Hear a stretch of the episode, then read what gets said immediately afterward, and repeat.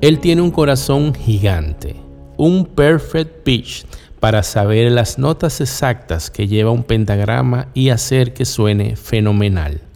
Pianista, productor, compositor, arreglista, ganador del Grammy Latino como Best Christian Album 2019. Señoras y señores, con nosotros hoy, Juan Delgado.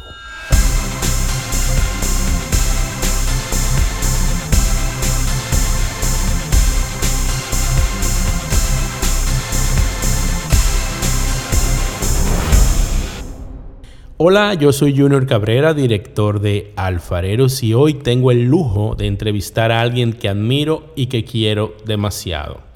Este episodio pudiera titularse como de Grammy a Grammy, pero después nos pueden acusar de falta de humildad, así que no vamos a provocar.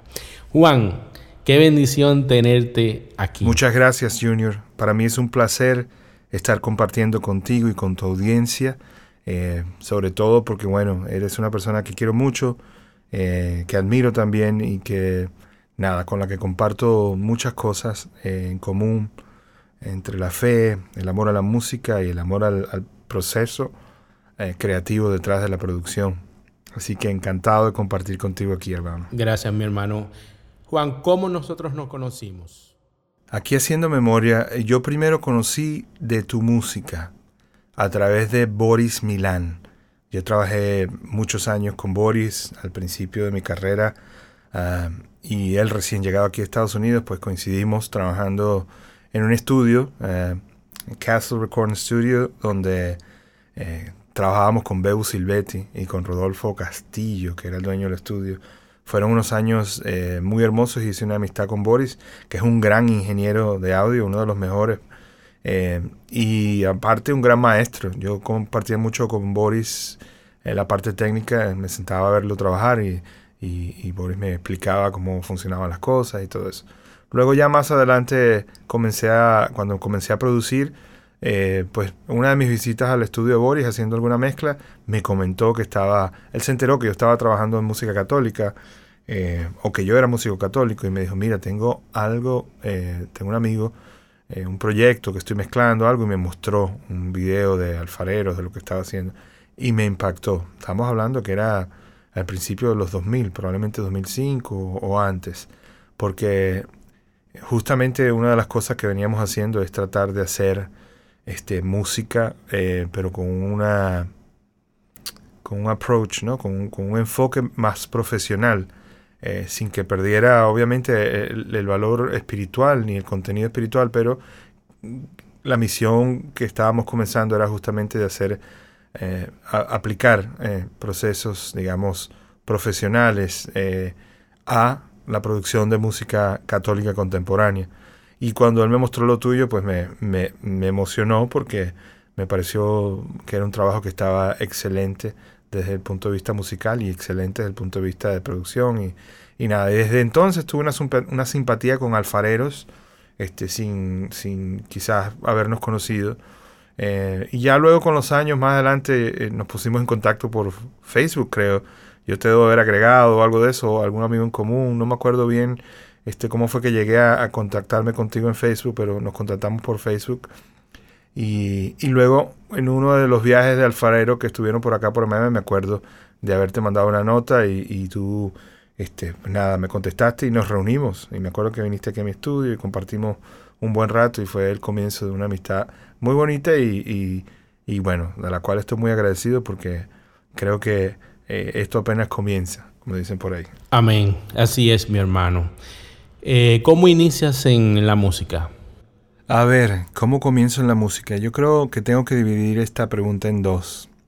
Eh, lo primero es que me inicio en la música porque me expusieron a un instrumento musical. Cuando era niño me llevaban a casa de mi abuela y mi abuela tenía un piano viejito y desafinado en una esquina de una sala de su casa. Y recuerdo que mis padres se sentaban a conversar en la cocina con mis abuelos y yo me podía pasar horas frente a ese piano tocando melodía, improvisando algunas melodías eh, desde muy niño.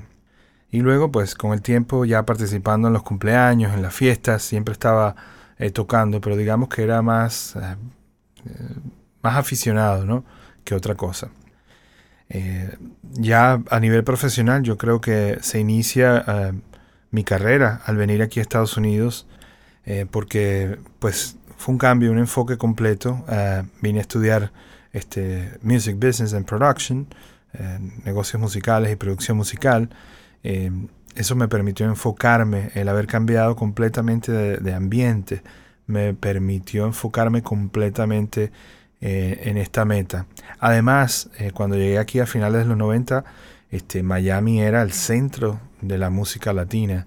Eh, los discos en español, la mayoría se hacían aquí, los grandes productores estaban acá y las casas disqueras y las compañías editoriales todas tenían sus headquarters para Latinoamérica, sus oficinas principales para Latinoamérica estaban aquí en Miami. Entonces, eh, y esto era el tiempo donde el disco, la industria disquera se centraba alrededor del disco. Entonces, eh, era un tiempo bastante, bastante denso eh, desde el punto de vista de producción musical. Aquí en Miami se estaban haciendo pues muchísimos, muchísimos trabajos.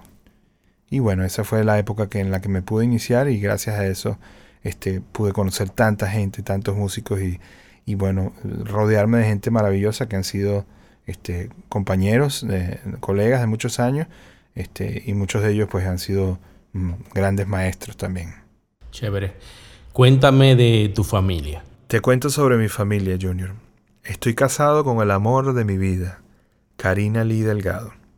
Mi esposa ha sido y es eh, un apoyo fundamental en mi vida, en todo lo que hago, en mi carrera, y en todas las cosas que nosotros hacemos. Es una mujer maravillosa, un regalo de Dios para mí, para mis hijos, para toda nuestra familia. Tengo tres hijos, Juan el mayor, Natalia del medio y Adrián el menor. Eh, estamos felices, eh, muy agradecidos con Dios por la bendición de la familia. La disfrutamos mucho, disfrutamos mucho el tiempo que compartimos tratamos de, siempre tener tiempo para nosotros, eh, como familia, para disfrutar, porque bueno, sabemos también que los muchachos van creciendo y, eventualmente eh, tomarán su rumbo. Así que estamos muy conscientes del regalo de la familia, de la bendición de Dios y la disfrutamos muchísimo. Em, yo vengo de una familia de, éramos siete, éramos cinco hermanos, y papá y mamá. Yo soy el número cuatro de cinco. Éramos tres, tres somos, tres varones y dos hembras. ¿En qué momento de tu vida dices, la música es lo mío? Yo creo que, eh, como te comenté antes, ya a los 22 años, al, yo buscar 21 años, al, no encontrarme dentro del mundo de la administración y la contaduría, este, y al notar este, que una de las cosas que me movía el corazón profundamente era la música, pues eso me, motivó a venir a, experimentar, a buscar. Eh, y vine acá con, el deseo de convertirme en una persona que pudiera producir música, que pudiera grabar música, que pudiera hacer música bien hecha. Eh, eh, si voy a definir algún momento, quizás es el momento donde, donde encuentro la carrera de music business. Porque pues me gustaba la idea de aprender a producir, que tuviera un poco de música. El currículum tenía música, pero no era tan enfocado en música. El currículum tenía parte técnica de ingeniería, también tenía parte de negocios, partes de, de, publishing, todo eso. Entonces me, gustaba mucho este, esa, esa opción. Háblanos de Todo pasa. ¿Cómo surge el proyecto? Mira, Todo pasa nace de un deseo profundo del corazón de hacer algo, eh, algo bien hecho, algo donde yo pudiera creativamente abocarme y hacer algo que Dios había puesto en mi corazón. Em, yo había producido ya varios discos católicos eh, contemporáneos, eh, pero eran discos que tenían ciertas limitaciones de presupuestos, incluso desde el punto de vista artístico, en fin, no se me había dado la oportunidad de hacer un desarrollo dando lo mejor de mí eh, desde el punto de vista creativo, desde el punto de vista de producción. Pude lograr algo bastante eh, parecido cuando produje el disco de Jessica Llanes, porque era un disco que era un disco de, mi sello, Pristine Music, era un disco que yo estaba este, arrancando de cero con Jessica. y tuve mucha más, digamos, eh, participación creativa. Pero sin embargo, pues todavía sentía yo que yo podía hacer algo diferente, eh, con total libertad creativa. Y creo que para poder hacer eso tenía que ser mi disco. porque es muy difícil como artista, como visionario, imponer una visión a otra persona. obviamente con Jessica trabajé muy bien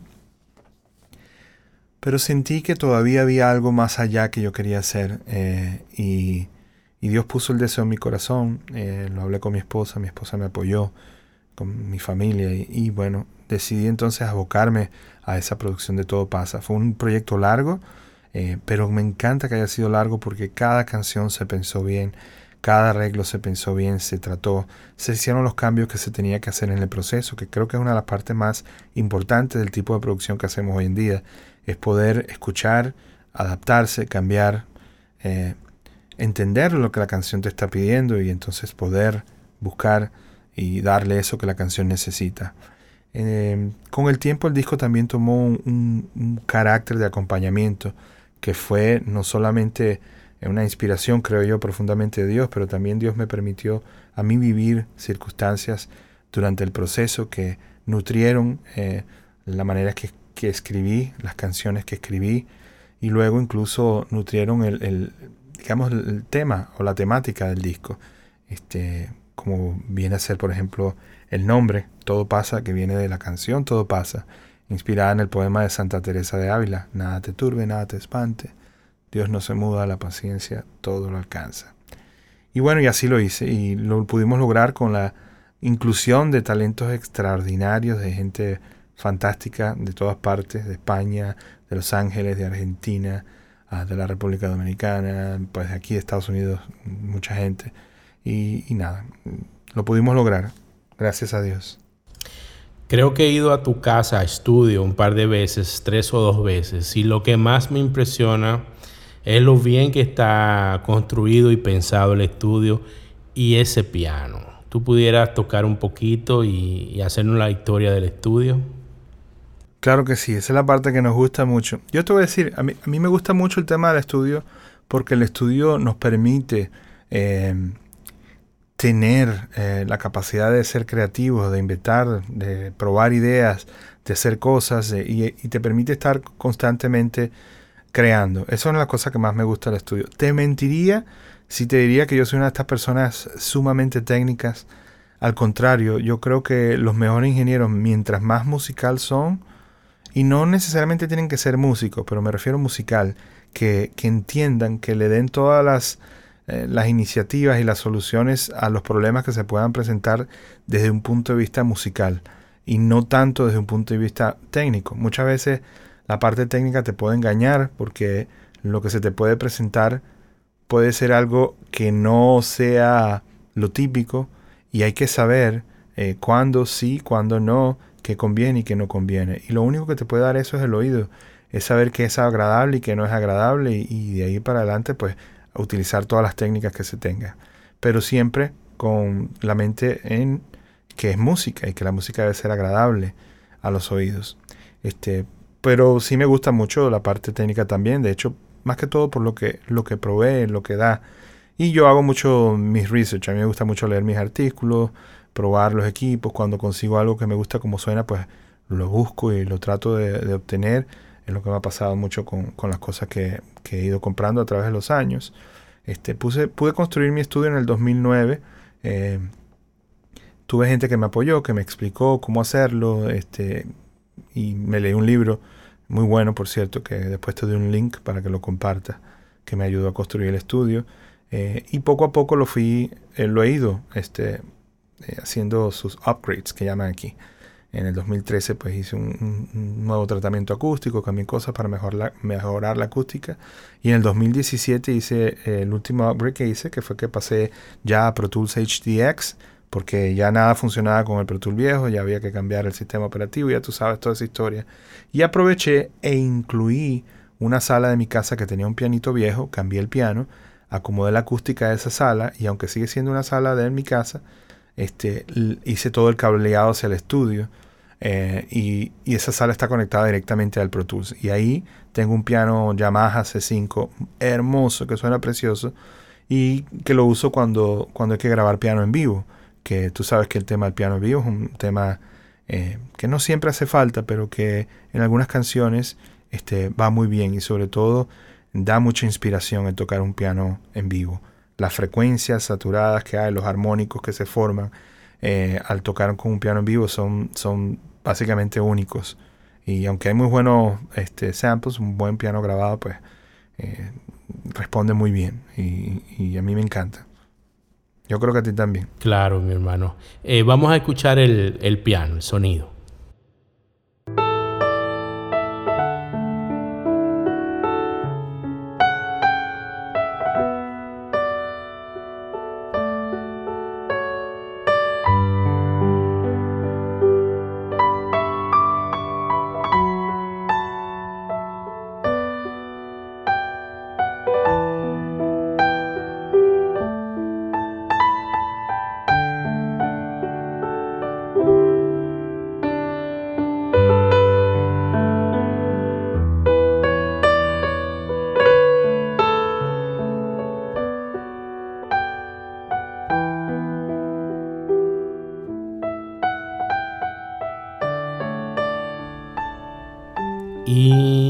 Impresionante ese sonido. Juan, ¿cuál ha sido tu momento más difícil? El momento más difícil. Mira, yo viví una circunstancia muy difícil eh, a raíz de haber perdido eh, pues un, trabajo, un negocio que tenía mi familia. Eh, yo trabajaba con mi hermano y dependía mucho de este negocio. de hecho, era lo que me permitía ponerle tanto recurso, digamos, al tema de la música católica. Y ese negocio, por la circunstancia de Venezuela, se fue abajo y mi hermano tuvo que cerrar la oficina de acá, que era la oficina que yo abrí, que yo llevaba acá, y tuvimos que básicamente dejar, tuvimos que cerrar el negocio. Entonces, después de eso yo eh, entendí que era el momento de, de abocarme al llamado de la música católica eh, y bueno, hice todo lo que pensé que tenía que hacer, me enfoqué en, terminar el disco, eh, invertí en el estudio para actualizarlo y para expandirlo, incluyendo el piano del que estábamos hablando. También invertí un poco en, el tema de las cámaras y eh, luces y todo lo que entendí que era necesario para llevar esta nueva visión adelante. Pero después de un tiempo eh, las cosas no funcionaron como pensé yo que iban a funcionar y eso me causó, eh, me causó pánico, me, causó miedo porque me empecé a preocupar por mi familia. Dije, bueno, ¿qué he hecho yo? Este, que, que me he dedicado a esto y me he enfocado en esto de la música católica, si esto no está produciéndome lo que, lo que mi familia necesita. Entonces me entró miedo porque empecé a sentir que, que yo había hecho una decisión incorrecta. Este, y nada, y me sentí muy mal. me costaba dormir.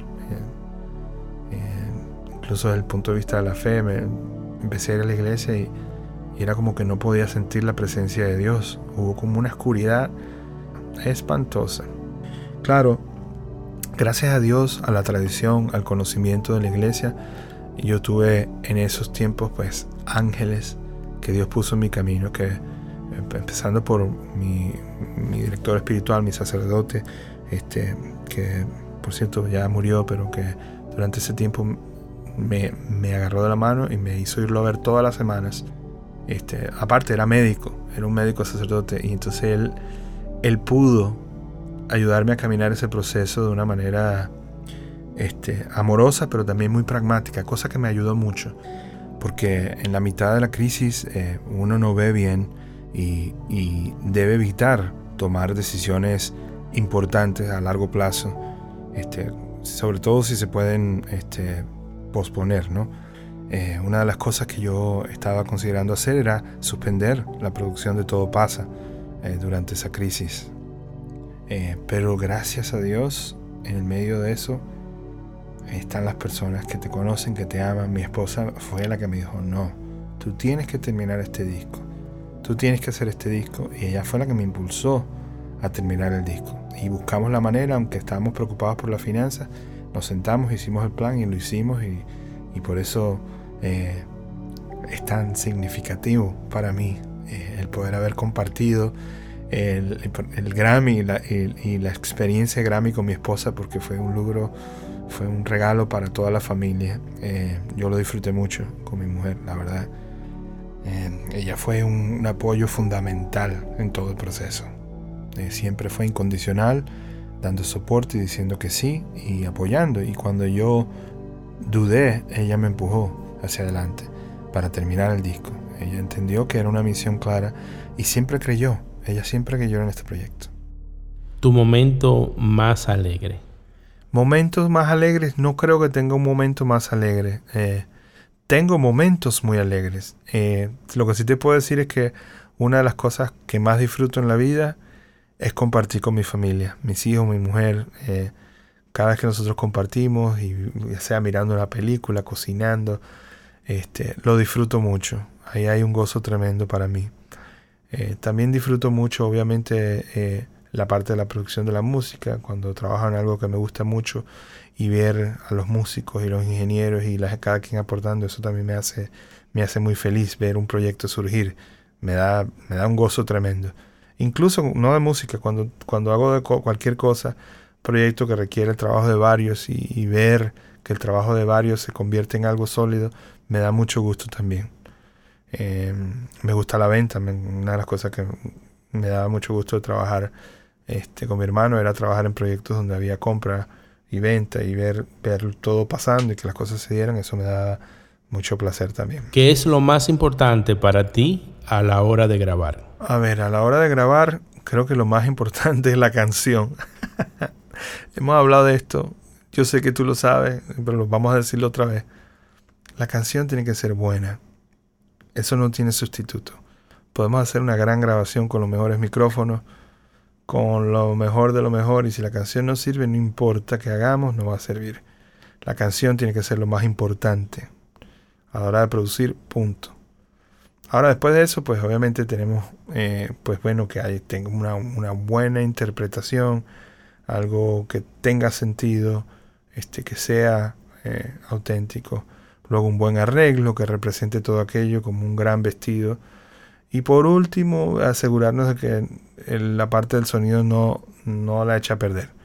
Que suene transparente lo que tiene que ser transparente o, que tenga el diseño de sonido que se le quiera dar en mezcla este, y todo eso. Ya si hablamos de partes técnicas, pues podemos hablar de, de, micrófonos, de posicionamientos, de cosas que tienen su técnica y que definitivamente te ayudan a, sacar lo mejor del proceso. Pero para mí sigue siendo la canción lo más importante. Una pregunta caliente. ¿Qué le hace falta a la música católica? Eh, bueno, comencemos que creo que no todo el mundo le hace falta lo mismo, ¿no? Porque diferentes artistas tienen diferentes necesidades en donde están y dependiendo de lo que tienen. Sin embargo, como manera general, yo creo que lo que nos hace falta es un poco de profesionalismo en la parte del negocio de la música. Más bien una profesionalización de la industria de la música. Es lo que creo que nos hace falta hace falta que personas que no sean músicos, pero que tengan talentos y vocación mm, en la parte de mercadeo, en la parte de management o manejo de artista, en la parte de booking, eh, sientan el llamado y, digan el sí y se dediquen a levantar la industria que nos hace falta. Eh, el backing, el negocio que esté detrás del, del, mm, artista.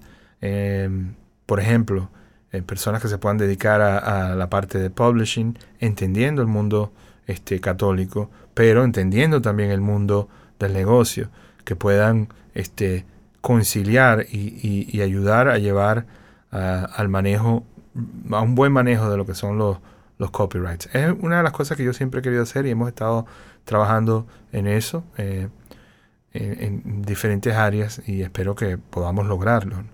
Este, pero también en la parte de booking lo mismo, en la parte este, de manejo del artista, de imagen, todas esas cosas este, son importantes. Eh, eh, yo no creo que necesitamos copiar a nadie, no necesitamos ser lo que están siendo los artistas seculares, no necesitamos ser lo que están siendo otros artistas, pero sí necesitamos sacar lo mejor de nosotros.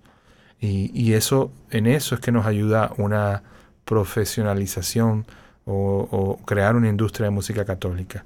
Que las regalías se puedan colectar, que las canciones se deban registrar de la manera correcta, no nada más en el copyright law, eh, que en el copyright Library of Congress, por ejemplo, que es eh, registrar las canciones. No, eso, eso, es un, eso es para si acaso te, tienes una demanda o algo. Lo, importante es que las canciones estén registradas en todos los sitios digitales que se tienen que registrar para que puedan ser reconocidas eh, en, los procesos automatizados digitales. Y eso es un tema complicado porque la industria está cambiando constantemente. Hay nuevos eh, players, nuevos jugadores que están entrando al juego constantemente. Y por eso es necesario que estas responsabilidades sean el negocio de alguien, porque eso es lo que va a hacer que esa persona esté dedicada a eso. Y, y es en lo que hemos estado trabajando, te digo honestamente, tú lo sabes, lo he conversado contigo, hemos estado trabajando en formar eh, esa industria, ha requerido que tengamos eh, producciones, porque el problema es que no se pueden hacer cosas, eh, no, tú no puedes hacer una industria basada en un disco, sino tenemos que tener ya un grupo nutrido y, juntarnos. Y en eso hemos estado. Lo he hablado contigo. Te agradezco mucho siempre tu apoyo. Siempre me, me te has mostrado este, dispuesto y, me has incluso motivado a dar estos pasos que está dando estos últimos años y, que espero este, que tomen ya una forma este, concreta eh, en los próximos meses. Amén. Y como estás hablando muchas cosas en inglés, me gustaría aprovechar y aclarar que cuando tú hablas de, marketing, industria, negocio, eh, no es desde el punto de vista de hacerse millonarios, sino de organizarse para que se pueda entender bien el concepto de, industria y, y, profesionalismo. Juan, ¿cómo motivamos a los músicos católicos a que se hagan miembros del Latin Grammy? Y decirle que eso no es malo, ¿verdad? Mira, yo creo que lo que es que educar, educar a los músicos, a los productores, a los ingenieros, a los artistas, para que entiendan cuál es la labor de los Latin Grammys. Yo creo que entender que la misión de los Latin Grammys es realzar la belleza y la calidad en el proceso de producción, de grabación, eh, de desarrollo artístico, es una, es una misión hermosa, ah, de la cual yo creo que todos quisiéramos ser parte de ella. Eh, es un privilegio ser miembro de los Latin Grammys eh, porque es una organización no nada más que tiene prestigio, pero que es una organización que hace mucho por, por el arte, por las personas, por los artistas. Eh, los Latin Grammys hacen una cantidad de eventos al año que uno como miembro puede asistir y no son nada más aquí en Miami, están por toda Latinoamérica. los he visto en Colombia, en Chile, los he visto en Brasil, en Argentina, en fin, en la República Dominicana, este, yo sé que, que, parece algo muy lejano, pero no, los que estamos dedicados a la, producción, eh, esa, es nuestra industria, ahí pertenecemos. Este, y yo creo que lo que hay es que educarse, entender que no es un asunto de farándula, sino que es un tema mm, profesional. Eh, además, eh, las reuniones de los Grammy no simplemente son este, eventos, pero que son grandes oportunidades de conocer, de hacer networking, de conocer a otros, a otros productores, artistas, este, personas con las que uno eventualmente trabaja. Yo he conocido muchas personas en el ambiente de los Grammys eh, eh, como miembro de los Grammys eh, a través de los años, con las que mantengo relaciones y son compañeros y colegas que quiero mucho y con los que... ¿Qué tenemos que hacer para tener más álbumes participando en los Latin Grammys? Bueno, yo creo que lo que necesitamos es seguir desarrollando nuestra industria, seguir dando lo mejor de nosotros mismos, soñando con hacer cosas hermosas, cosas grandes, cosas eh, ambiciosas, pero no ambiciosas por ego, sino ambiciosas por la belleza de lo que podemos lograr. Em, y seguir motivando a la profesionalización de nuestra industria católica para que haya eh, cada vez mejor y mejor música. Este, también creo que es importante eh, entender que hay diferentes roles en el proceso. Eh, es importante conseguir recursos para poder producir. Es importante poder contratar profesionales eh, músicos de estudio, eh, ingenieros de grabación, ingenieros de mezcla, ingenieros de masterización, en fin. Este, mientras más profesionales con experiencia eh, estén participando de un proyecto que estemos desarrollando de grabación, pues más posibilidades tenemos de que salga pues lo mejor posible. A la final son las personas las que enriquecen los proyectos con los talentos que Dios nos da. Claro, esto es en cuanto a lograr producciones que resalten, que, que stand out, como dicen. Ahora, yo creo que nosotros como músicos católicos también tenemos que tener siempre en cuenta eh, qué es lo que hacemos. Tenemos que conocer la doctrina de nuestra iglesia para que la música que hacemos refleje nuestra fe. Juan hermano, gracias por esta media hora que nos has regalado. Cada conversación contigo es un, un aprendizaje. Así que doy gracias a Dios por tu vida y por este sí que has dado para este momentito de conocer más de tu trabajo, de tu proyecto y de tu talento. Bueno, hermano, ha sido un placer compartir contigo, con tu audiencia. Eh, gracias por el tiempo, gracias por tu invitación. Y nada, seguimos adelante. Un gran abrazo. Dios lo bendiga. Amén.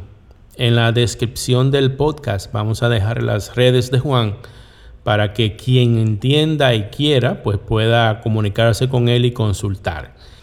Te voy a pedir Juan que hagas una oración para despedirnos y dar gracias a Dios por este momento. Te damos gracias Señor por esta oportunidad de compartir, de compartir la fe, de compartir la música, de compartir nuestras ideas. Señor, que todo lo que haya salido de nuestra boca sea agradable para ti, Padre Santo, y que sea para darte gloria, porque tú, Señor, eres nuestro Señor, y de ti viene todo. Te pedimos por todo lo que escuchan esta, esta podcast, que reciban la bendición especial y para que tú, Señor, les hables en el corazón. Aquellas personas que tengan deseo de hacer algo, que sean inspirados, Señor, por tu Santo Espíritu, que si es tu voluntad puedan lograr hacer música para ti, Señor. Te pedimos todo esto en el nombre de nuestro Señor Jesucristo. Amén.